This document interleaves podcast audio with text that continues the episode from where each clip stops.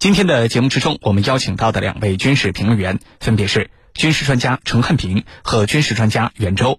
来看到今天节目的另外一条消息：美国全球部署评估报告至今难产，拜登政府内部到底有哪些分歧？军情观察为您详细解读。根据央视军事报道。八个多月之前，美国总统拜登曾经下令美国国防部评估美军在全球范围内的部署状况，并且提出新的战略。但是，原计划四个月就能完成的工作，至今仍然没有完成。有消息说，这是因为拜登政府内部存在着意见分歧。那么，这份美军全球部署评估报告为什么至今难产？美军接下来会把全球部署的重点放在哪里呢？接下来，郝帅邀请军事评论员和你一起关注。袁老师，那么这个新闻当中所说的美军全球部署评估报告，呃，这到底是一份什么样的文件？拜登为什么要求五角大楼要出这么一份报告，而且要提出新的战略呢？请袁老师为我们解答。好的，所谓美军全球军力部署评估报告啊，是美国前国防部长埃斯帕呃在二零二零年启动的一项评估美军在全球部署情况的报告。那么报告的主要目的呢，是评判美军是否。在适当的地方部署了适当的兵力，并对未来的美军全球军力部署，呃，提出了调整建议。那么，埃斯帕呢，原本计划是在二零二零年底就完成这个美军全球军力部署评估报告的。可惜的是啊，特朗普在去年的总统大选中落选了，他的国防部长的任期也就随之结束了。那么，这个雄心勃勃的评估报告呢，也因此没有完结。拜登上台之后啊，呃，继续了。这项工作，那么它的目的也很明确，就是要对当前美军全球部署情况做出一个全面的判断，并且分析美军如何实现全球部署才是最符合美国利益的，才是最有利于美国实施大国竞争的。那么拜登呢，急于要求美国国防部出这么一份报告，并提出新的战略，主要的原因呢，我认为有以下几个方面。首先呢，就是拜登政府啊，目前在战略上处于一个模糊期，他需要一份科学的全球军力部署报告。来帮助其理清战略方向，定下战略决心。我们可以看到啊，拜登一上台之后，就一方面宣称美国回来了，要继续充当西方领袖、世界霸主；然而另一方面呢，又从阿富汗、中东、非洲等地纷纷撤出兵力，收缩他的世界的军事存在规模，呃，完全无视大国的责任和国际义务。那么，美国。海外驻军究竟该何去何从？实际上，拜登政府呢很希望从这个报告中能够得到一个明确的答案。其次呢，就是拜登政府啊在大国竞争中看到了明显的压力，需要一份全球军力部署报告来支持他调兵遣将，实现围堵遏制中俄的战略目标。目前我们看到，美国在全球范围内收缩兵力的同时，在印太地区却加强了军事存在。然而，究竟要调多少军队到印太地区，才使得美国？既有足够的能力遏制住中国的发展，同时也不影响美国在全球各地的战略利益。拜登需要这样一份报告来给他做出充分的说明。第三呢，就是拜登政府还需要通过这份评估报告来减缓军费开支，减轻经济压力。近年来，美国的军费开支啊可以说屡创新高，然而这却是建立在美国经济不景气的基础之上的。特别是新冠疫情爆发以来，美国经济遭到了重创。这样的情况下，美国明年的军费开支肯定就备受关注了。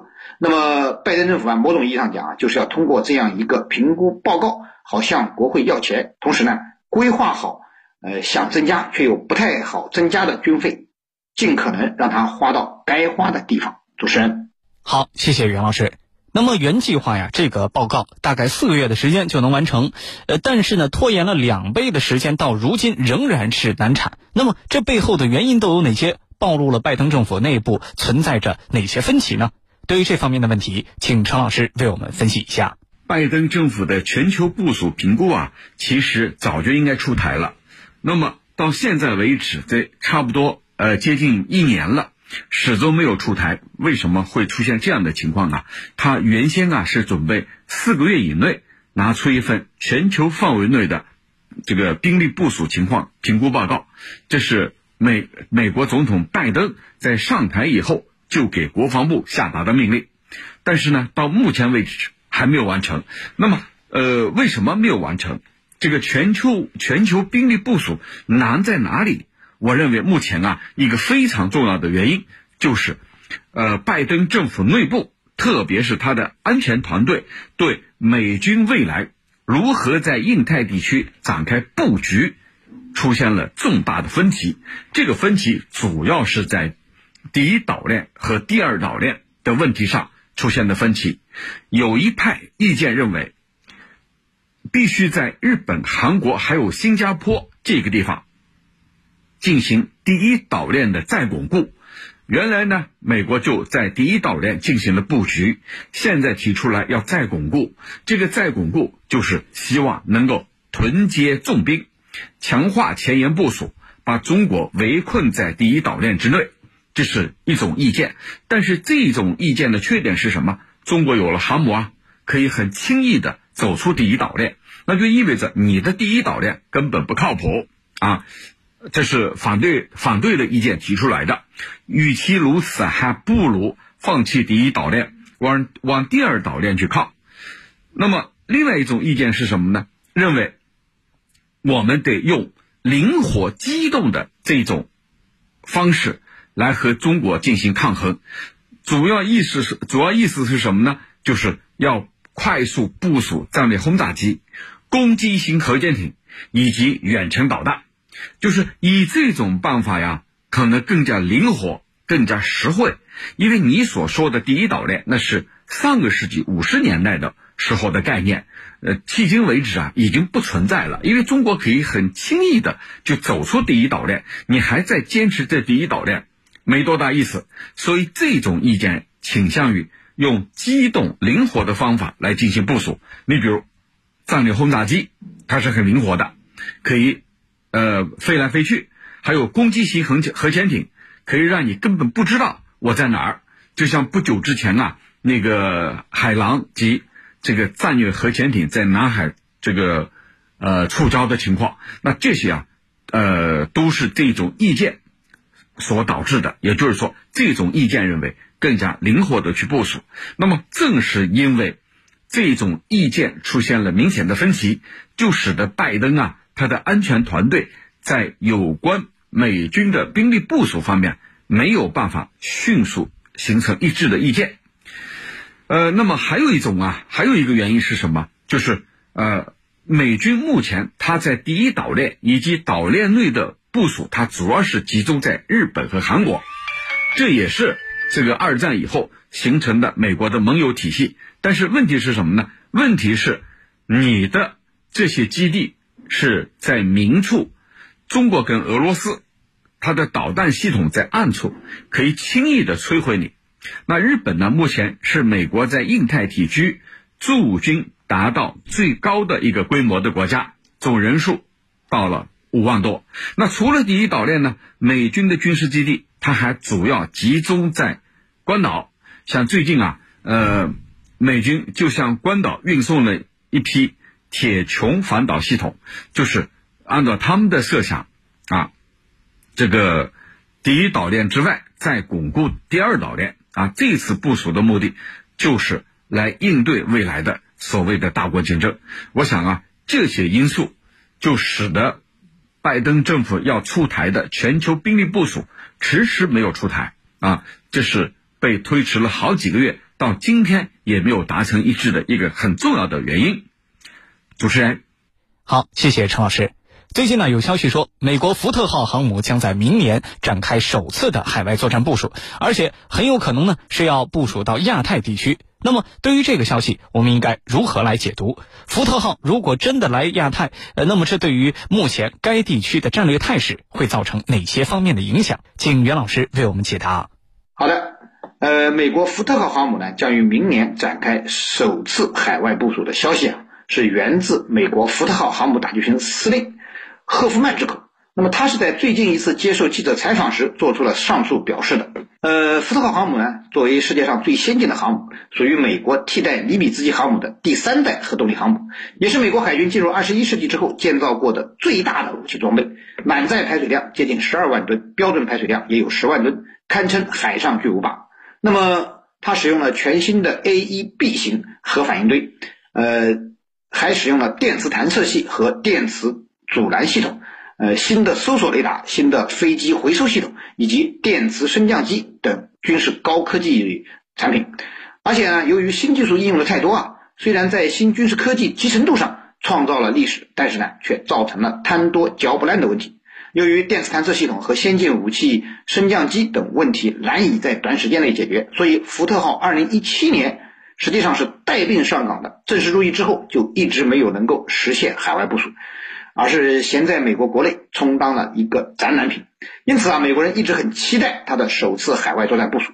赫夫曼透露这样一个消息呢，一方面表示出美国正在紧锣密鼓的加快福特号的维护进程，呃，而且呢，呃，即将解决。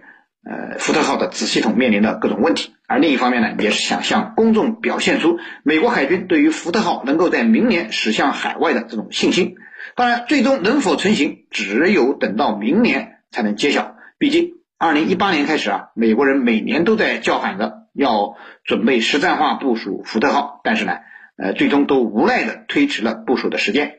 而关于福特号部署在亚太地区的这种新闻呢？则是美国防务新闻网猜测的一则消息，并没有得到美国海军的证实。当然，无风不起浪。防务新闻网之所以会做出这样的猜测，和美国在亚太地区海上力量相对紧张有关。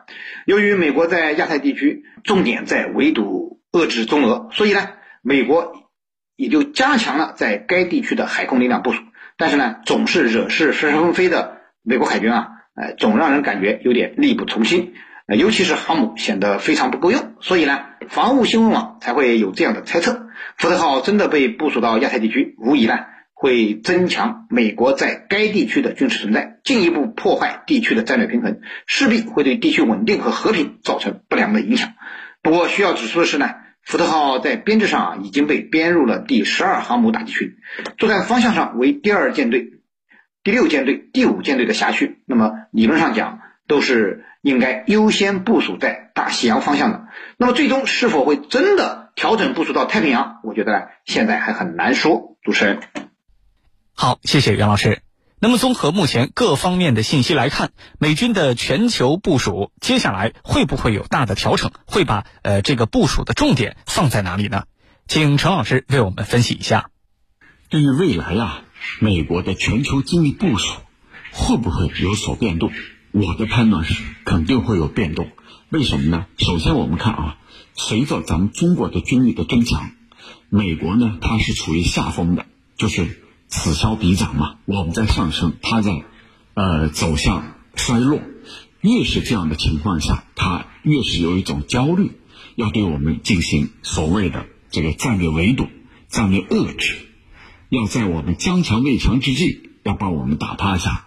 那么，围绕着这个核心目的，他一定会调整自己的部署，这个部署会变得比以往更加灵活、更加有效，这是第一个原因。其次呢，就是在美国看来，这个新冠疫情也导致了世界地缘政治发生了微妙的变化，它改变了世界政治格局。哎，我们可以看出来，你看日本啊，它更加紧贴、更加紧跟美国，而且这个。和邻国之间啊，是用另外一种方法来相处的。那就是说，未来美国会更多的策动它的邻国来起到这个这个共同的围堵作用。我们再来看这个呃阿库斯三边合作机制，就是美国、英国、澳大利亚这所谓的三国三边合作机制，其目的正是美国所设想的未来啊要对我们遏制。这是第二个原因。第三个原因呢，就是。在美国看来，这个未来的这个多极化的世界啊，这个正在形成。那越是要形成一个多极化的世界，美国呢可能越会要这个进行从中啊要做梗，他不让这样的一个所谓的多极化的世界啊这个快速的形成。对美国来说，我就是要维持我一家独大，我要永远。这个要继续领导世界一百年，这是美国前总统奥巴马当时是说的。我要维持这个这个体系，我要继续领导这个世界。那你怎样这样做呢？你要做，应该如何去做呢？我想啊，他一定会在全球兵力部署方面进行调整。怎么调整？我认为也有几点。第一点就是和以往比啊，它会变得更加灵活、更加机动。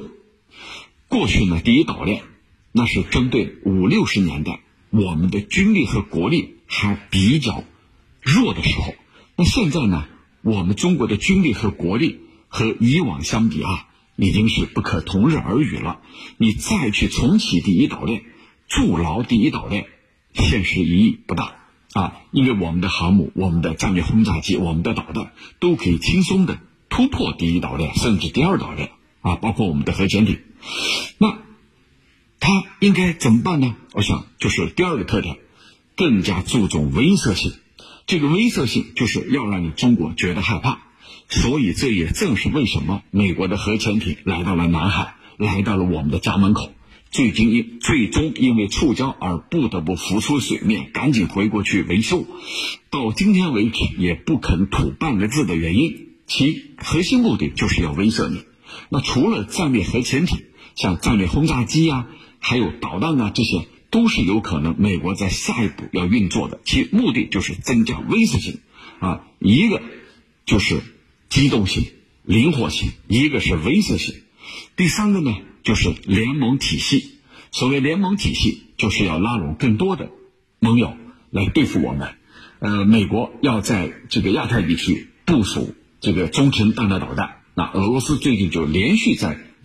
指出这个问题的严重性。如果你美国啊，在我的四周部署中程弹道导弹，因为你已经退出了中导条约，那对我是构成威胁的。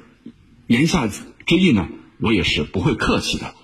那如果说他在我们的中中在我们中国的周边部署中程导弹呢，那一定是对我们也会构成威胁。而美国做梦都想在我们中国的四周，像日本、韩国、菲律宾、澳大利亚、关岛这一带。部署中程导弹，中程弹道导弹从理论上来说，就是呃射程不是很远，但也不是很近，就足以对你构成威慑。